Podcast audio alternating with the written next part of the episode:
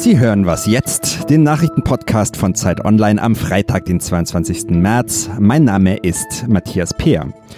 Heute sprechen wir über die Proteste gegen die EU-Urheberrechtsreform und blicken auf drei Jahre EU-Türkei-Deal. Und um die EU geht es jetzt auch in den Nachrichten. Jetzt ist es nämlich offiziell. Der Brexit wird verschoben. Entgegen den ursprünglichen Plänen wird Großbritannien die EU nicht am 29. März verlassen. Premierministerin Theresa May hat sich mit den EU-Staats- und Regierungschefs darauf geeinigt, den Termin mindestens bis zum 12. April zu verschieben. Wenn das britische Parlament dem Austrittsvertrag nächste Woche doch noch zustimmt, dann verlängert sich die Frist auf 22. Mai. Der EU-Gipfel geht in Brüssel heute weiter. Die Staats- und Regierungschefs wollen unter anderem das 25. Jubiläum des europäischen Wirtschaftsraums mit Norwegen, Island und Liechtenstein feiern. In Neuseeland war es heute für einen Moment still. Eine Woche nach dem Terroranschlag auf zwei Moscheen hat das Land in zwei Schweigeminuten der 50 Todesopfer gedacht. Vor der Al-Nur-Moschee hat es eine Trauerzeremonie gegeben. Viele Neuseeländerinnen haben dort als Zeichen der Solidarität ein Kopftuch getragen. Nächste Woche soll es dann auch eine nationale Trauerfeier geben. Redaktionsschluss für diesen Podcast ist 5 Uhr.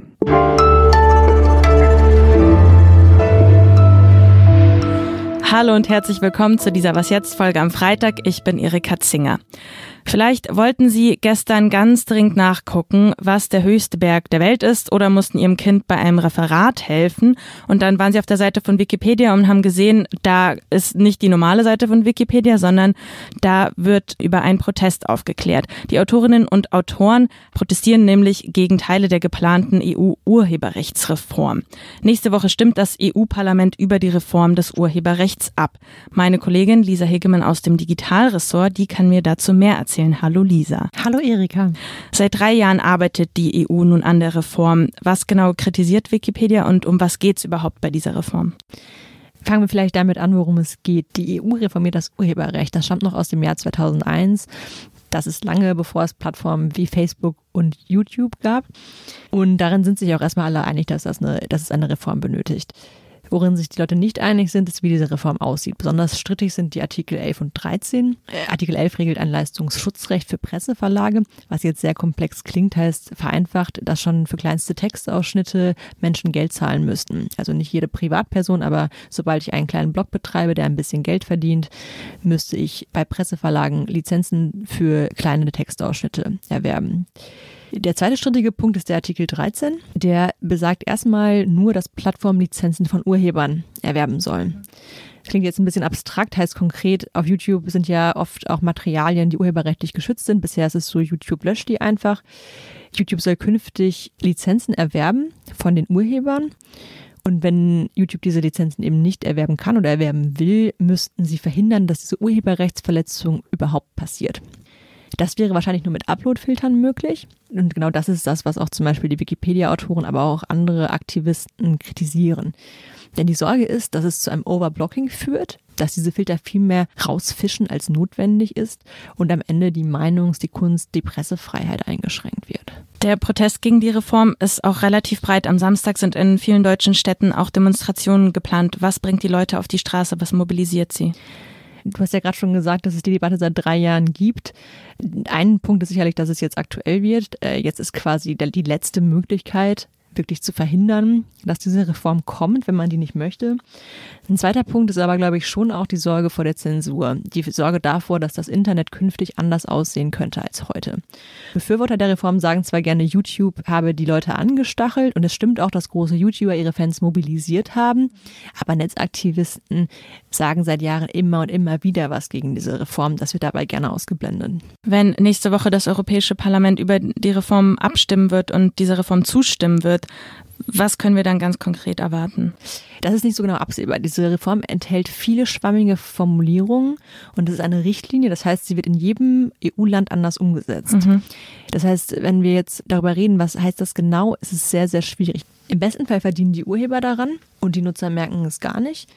Im schlimmsten Fall haben die Urheber nichts davon, weil die Plattformen ihnen gar keine Lizenzen zahlen. Und die Nutzer haben auch nichts davon, weil ihre Inhalte geblockt werden, weil deine Facebook-Videos nicht mehr hochgeladen werden, weil deine YouTube-Videos nicht mehr hochgeladen werden. Danke dir, Lisa. Danke dir.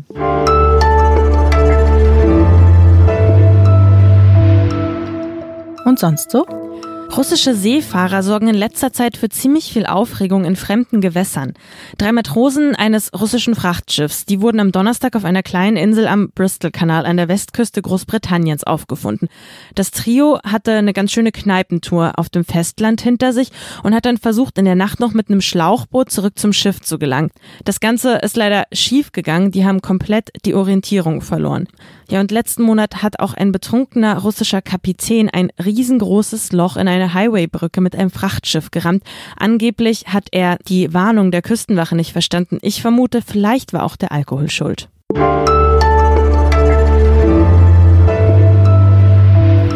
Vor drei Jahren hat die EU mit der Türkei ein Abkommen geschlossen. Seitdem fließen Millionen EU-Gelder, um eines zu verhindern, und zwar, dass Geflüchtete ihren Weg ins Zentrum Europas finden. Was hat sich seit dem Abkommen vor Ort geändert? Wie leben Geflüchtete? Franziska Grillmeier ist freie Autorin und war auf der Insel Lesbos und in Thessaloniki unterwegs und hat sich genau das angeschaut. Sie ist jetzt bei mir am Telefon. Hallo Franziska. Hallo Erika. Kann man denn sagen, dass die EU ihr Ziel erreicht hat, dass sie mit dem EU-Türkei-Deal verfolgt hat? Also wenn das Ziel der EU war, tatsächlich die ähm, Geflüchteten von den europäischen Außengrenzen abzuhalten, dann hat es funktioniert in dem Sinne, dass wir heute pro Nacht 100 Menschen haben, die hier an den Küsten ankommen, äh, in Lesbos jetzt an der, an der Inselküste und es 2015 an Spitzentagen zum Teil noch 10.000 Leute waren. Wir haben jetzt ähm, viel weniger Menschen, die auch ähm, sterben äh, auf der Überfahrt, natürlich weil viel weniger übersetzen. Auf der anderen Seite hat man aber eine Situation geschaffen, die Menschen in einer Ausnahmesituation auf, auf Inseln äh, zusammenpfercht, ähm, in, in Wintern ohne richtige Versorgung auch äh, diesen kalten Temperaturen überlässt. Und äh, man hat also überhaupt keinen Zugang mehr zu, was eigentlich mit den Leuten passiert, die an diesen Grenzen aufgehalten werden. Kannst du ganz konkret werden? Also welche Auswirkungen für die, für die Lebensumstände der Geflüchteten hat dieses Abkommen eigentlich vor Ort? Also vor Ort ist es vor allem eine wahnsinnige Hoffnungslosigkeit, eine Perspektivenlosigkeit, äh, die sich darin ausdrückt, dass Leute auf den ägäischen Inseln warten müssen, bis ihr Asylantrag abgeschlossen ist. Das kann zum Teil bis zu zwei, drei Jahre im Moment dauern. Ich kenne hier Leute, die seit zweieinhalb Jahren auf der Insel sind und noch nicht mal ihr zweites Interview hatten. Und dann auf dem Festland ist es so, dass die Menschen, die über den, über den Landweg, über den Efros kommen, zum Teil fünf bis sechs Mal zurückgewiesen wurden äh, durch die griechische Küstenwache und dann mit schweren Verletzungen auch auf dem Festland ankommen, gar keine medizinische Versorgung haben, in die überfüllten Auffanglager nicht mehr reinkommen. Und ähm, eigentlich äh, die Situation dann einmal, wenn sie in Griechenland sind, so ist, dass, dass sie nach monatelanger oder zum Teil jahrelanger Flucht immer wieder ein Ziel vor Augen hatten und heute, wenn sie hier ankommen und ich sehe die Leute drei Monate später dann in, ihren, in den Anwaltsbüros ähm, wieder auftauchen, also kein Ziel mehr vor Augen haben, weil die europäischen Grenzen dicht sind, sie nicht weiterkommen. Aber diese Milliardenhilfen der EU, die sollten die Lebensbedingungen der Geflüchteten hier vor Ort eigentlich ein bisschen verbessern. Man fragt sich trotzdem, wo fließt das Geld hin oder kommt das überhaupt gar nicht an? Also 1,6 Milliarden sind seit 2015 äh, nach Griechenland gegangen.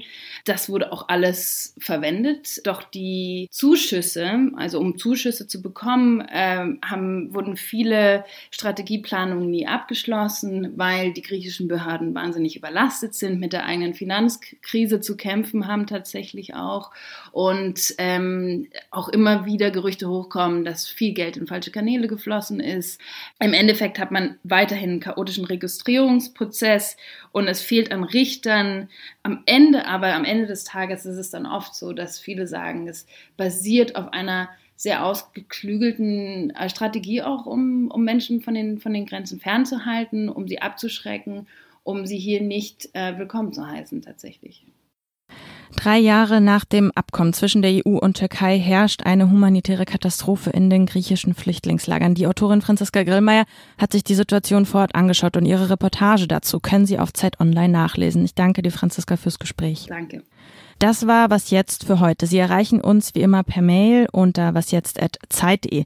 Ich wünsche Ihnen erstmal ein schönes Wochenende. Tschüss und machen Sie es gut.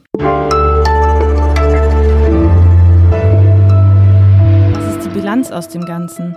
Also diese Bilanz sozusagen nach drei Jahren Deal ist eigentlich im Endeffekt, dass man dadurch schon sieht, dass es keinen gemeinsamen europäischen Plan gibt, so dieses aus den Augen, aus dem Sinn Politik im Moment.